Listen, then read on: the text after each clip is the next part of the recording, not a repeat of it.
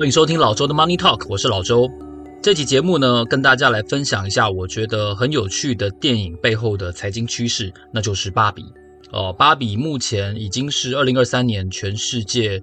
最热门的票房电影第二名哦，仅次于马里欧大电影哦，它已经超过了十亿美元了。那马里欧大电影呢，大概有十三亿美元之多。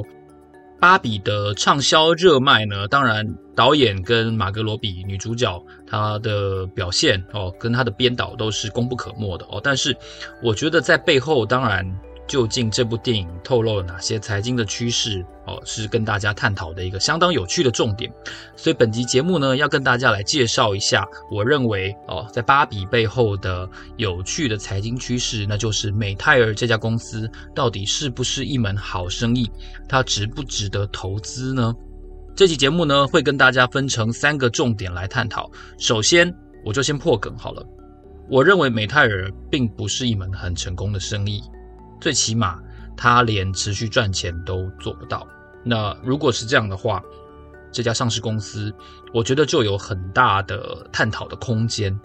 所以第二个重点呢，跟大家探讨的就是它的股价。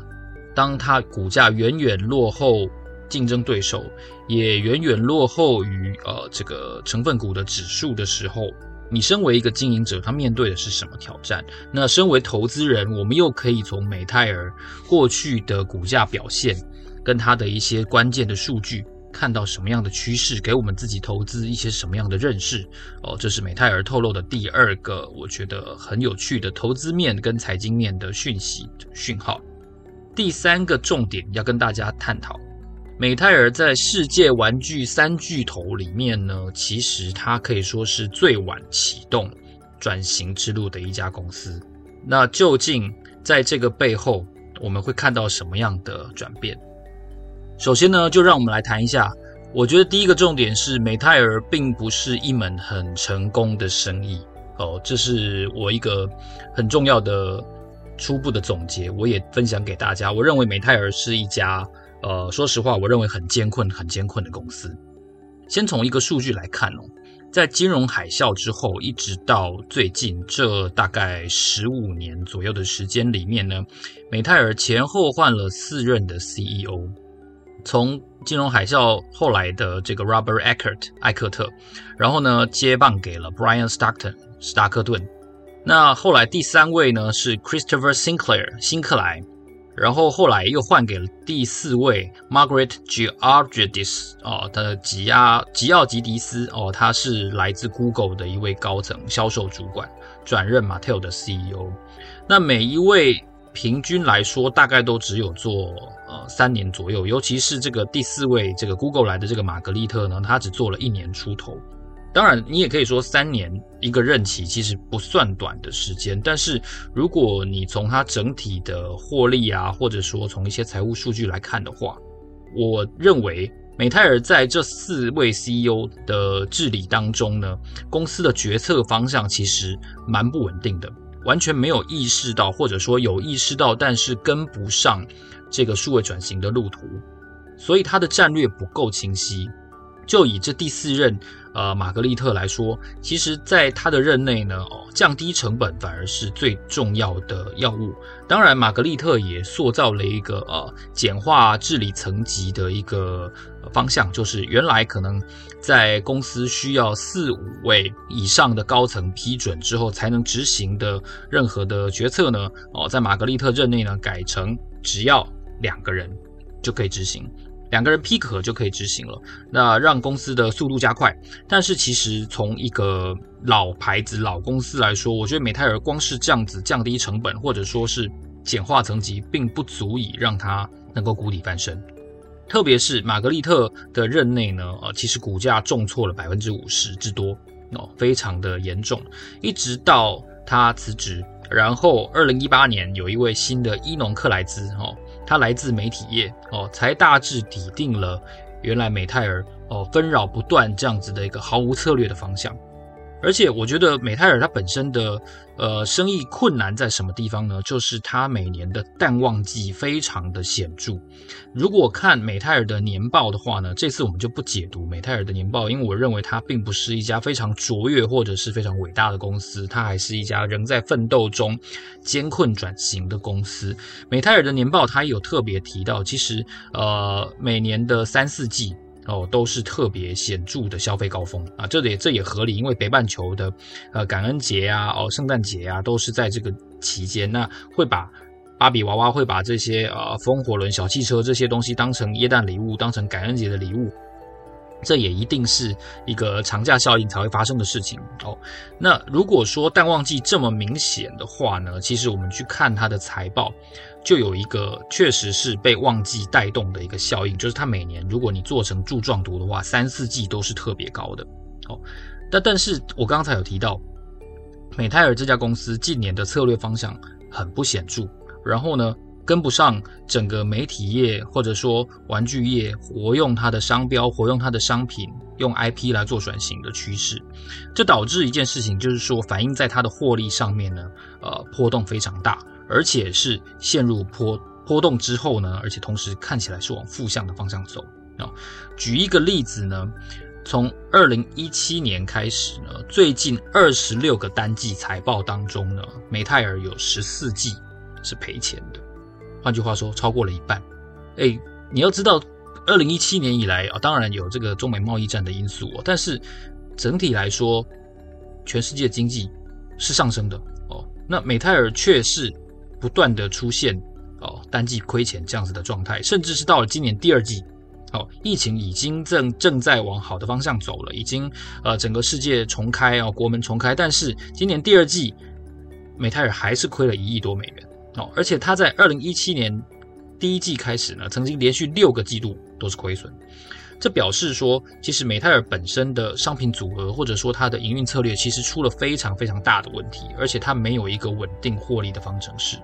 这点跟它的长期对手孩之宝的竞争其实是有关系，这个等一下我们后面会提到。那我就注意到一件事情，就是说，其实呃，跟孩之宝相比的话，其实美泰尔它的经营包袱是比较沉重的。其中一个例子就是美泰尔的生产策略，它长期以来一直都是由自家工厂去生产它的玩具，也就是呃不假手他人哦，它完全都是自家工厂生产的哦。但是孩之宝呢，Hasbro 呢，却是选择外包。也就是采取一个供应链的供货，两者对比下来呢，在最新的年报当中显示，孩之宝全公司的员工只有六千四百九十个人。哦，到去年年底的时候，二零二二年底只有六千四百九十个。那美泰尔有多少人呢？美泰尔有三万三千九百个人。换句话说，它的员工人数可能是因为有工厂关系，多达孩之宝的五倍之多。而且呢，这数字已经比二零二一年减少了六趴了。哦，所以可见美泰尔的整体的呃员工人数是非常巨大的，但在它的商品策略呃不符合当前呃串流媒体加上呃平网整合或者说加上实体整合虚拟这样子的趋势底下呢，很容易比如说每年的一二月呃一二季啊，每年的一二季它就会产生个淡季效应，但是你人又这么多哦，所以它薪水还是要照付啊，哦这个工厂还是要运作啊，还是要要准备来年的旺季的需求啊，所以。整个生产的成本是居高不下的，而且同时它没有降低成本的能耐。哦，这是这是这个二零一八年上任的这个伊农克瑞克莱兹他在积极转变的一个重点，但到目前为止，我认为他并没有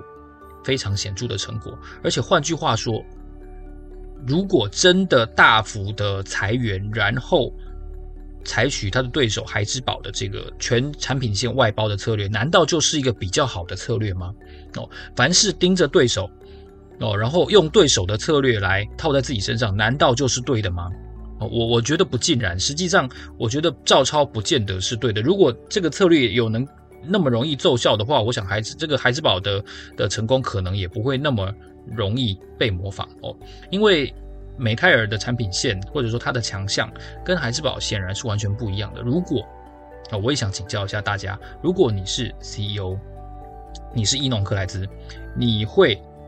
特别是在芭比的电影大卖之后，把你的生产线全部裁掉，只留下其他必要的功能性的部门，然后去做供货、去做供应链的改造，你会这样做吗？你在芭比全球大卖十一亿美元之后，哦，你在每一个人主张找到自己之后，你会把你的员工、劳工、生产线的上面的人全部裁掉？你不怕引起更大的这个平权然后劳权的风暴吗？我觉得这件事情是非常非常冒险的。如果这部电影没有出来，如果这部电影呃糟透了，它。票房超烂，那也就罢了。问题是，它现在是一部超夯的年度大片，它打开了呃男性、女性的一些性别认知跟对于自我价值的认知。然后你会把老公都裁掉吗？我不相信哦。我我认我认为这个策略不能够这么简单的去去想象它哦。这是第一个重点。那第二个重点呢？我们刚才提到了孩之宝，其实美泰尔跟孩之宝的股价哦，我觉得。啊，真的是相差非常非常非常的远哦。因为如果长期来说的话，其实美泰尔上市已经有好几十年的时间了哦。它上市可能超过一甲子哦，是非常非常长的时间。那如果以近期来，我看我能看到的这个雅虎 Finance 的这个股价呢，其实美泰尔的股价在八零年代其实跟 S M P 五百指数呢是在伯仲之间。它两者是差不多的哦，整个八零年代大概都都纠结在一起哦。那到了九零年代呢，哦，标普五百指数就显著的打败了这个美泰尔的股价。哦，那在亚洲金融风暴的时候呢，美泰尔股价是大幅下跌。哦，但是从亚洲金融风暴一九九七年一直到二零零八年的金融海啸呢，这段期间标普五百的指数还是小幅的超过了美泰尔的股价。那到二零一四年之前呢，哦，是美泰尔领先，但是二零一四年呢，发生了一件很重要的事情，那就是孩之宝呢从美泰尔的手上夺走了迪士尼玩具娃娃系列的生产权利，哦，所以在这件事情之后，哦，美泰尔的业绩跟股价都大幅的下挫。我刚才提到二零一七年。第一季开始呢，美泰尔曾经连亏了六个季度，对不对？而且从二零一七年的第一季到现在，二十六季、二十六个 quarter 里面有十四个 quarter 是赔钱的。我大胆的认为，其实这件事情跟孩之宝夺走了这个美泰尔的娃娃的系列生产权是有非常非常大的关系哦。但是在最近呢，其实还这个美美泰尔又重新拿回了迪士尼娃娃的生产系列，所以美泰尔的上升，我认为是可以期待的哦。不过，不过。我们刚才说到股价嘛，二零一四年到现在的十年里面呢，其实美泰尔的股价是远远落后标普五百，而且落后被指数打脸打得非常非常非常的严重。当然了，你也能够完全个一秒钟就理解哦，因为标普五百指数里面有相当多只哦 AI 啊、网络啊、电商的股票，但是美泰尔都没有跟上上述的趋势，所以我也要借着这个第二个重点呢，跟大家提醒。这就是投资个股的风险。有一些人认为说美泰尔是一家老公司、好公司，它有强势的商品，这些都是在他们的呃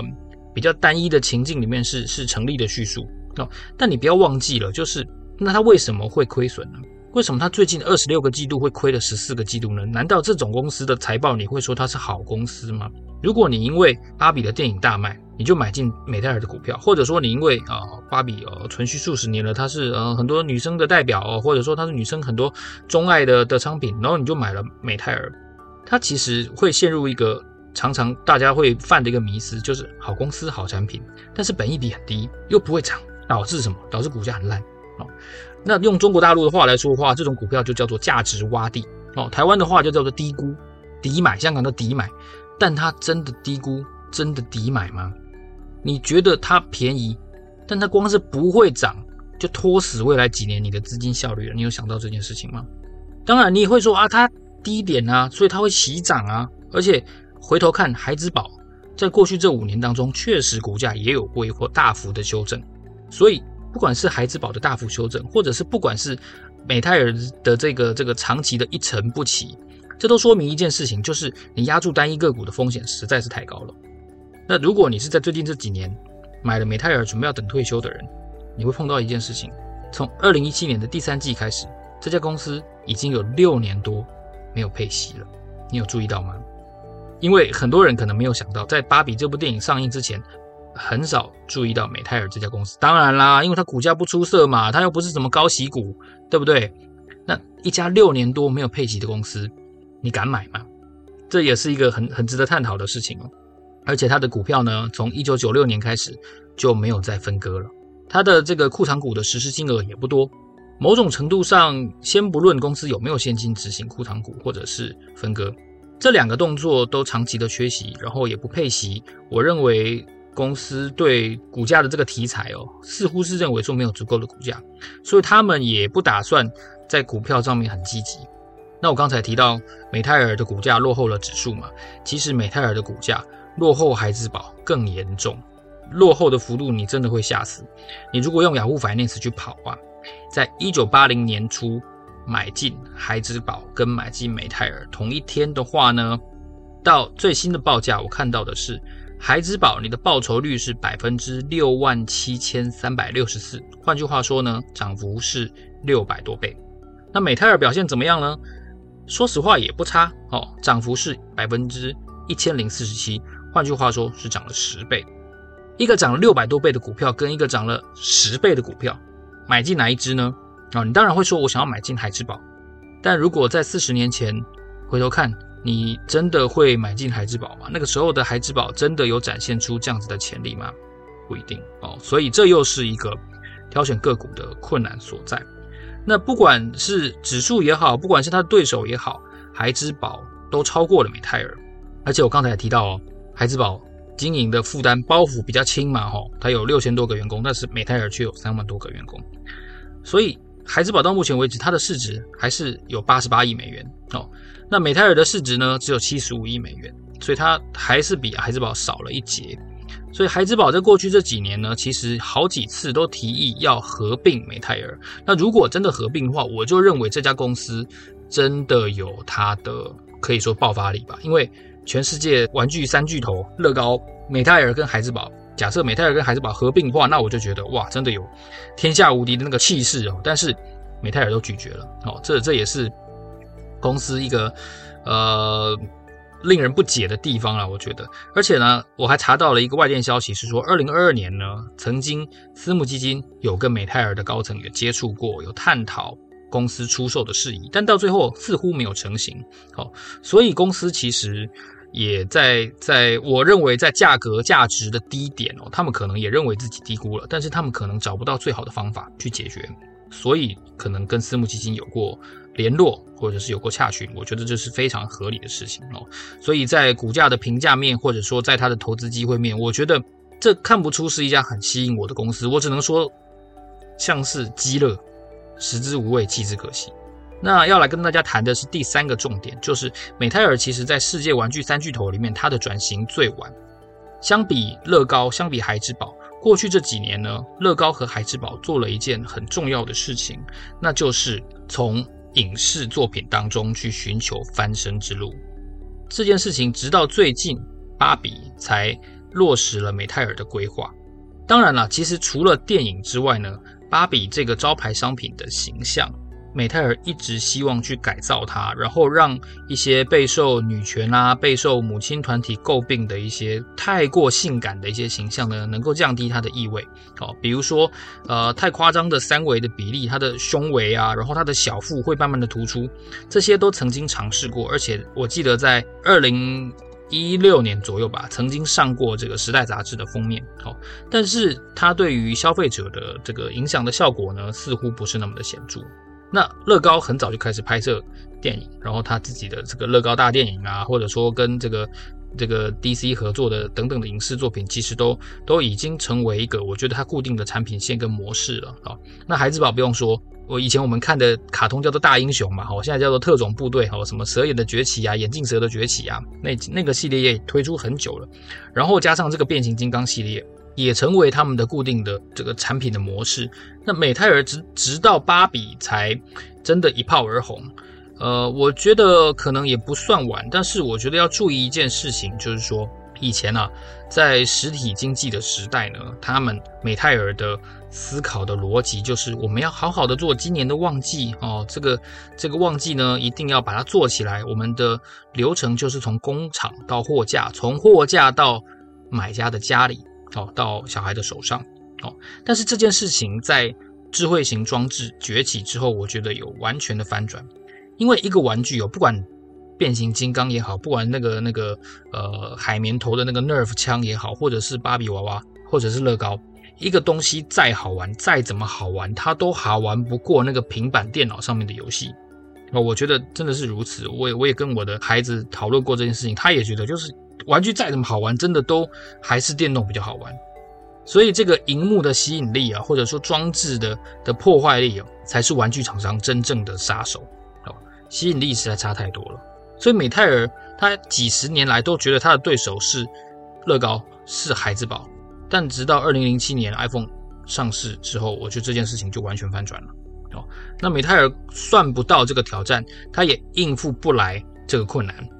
所以这十几年来呢，公司就这样子浮浮沉沉，浮浮沉沉，一直没有一个确立的方向。那直到二零一八年的伊隆克莱兹呢，呃，愿意大胆的在他的媒体老本行做更多的等待，等待一个好剧本、一个好的演员跟一个制片的来到，那也真的促成了芭比这部电影的诞生。我觉得这是一个非常非常正面的讯号。但是一个光是一个正面的讯号，它能够作为我们投资一家公司的依靠的基础吗？呃，我怀疑，我深深的怀疑这件事情哦，因为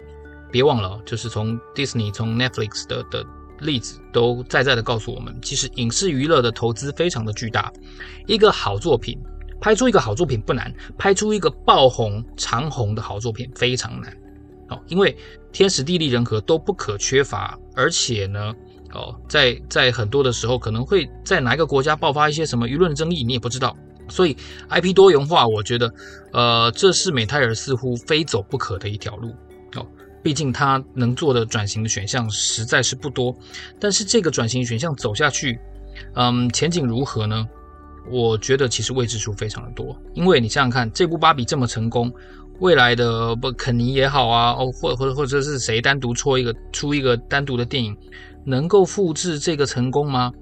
我很怀疑。哦，所以长期投资真的非常难啊！长期投资一家单一公司更是难上加难。好，以上呢就是我从《芭比》这部电影看到的美泰尔的三个投资现象、投资趋势的解读，它的财报简单的分析，还有在芭比大获成功之后，美泰尔的前景应该如何看待？如果你喜欢这期节目的话呢，欢迎你在 Apple Podcast 给我们按五颗星，或者是在 First Story 留言告诉我你想要看到、听到怎样的商业新闻的解析。好，老周的 Money Talk，让我们下期见，谢谢，拜拜。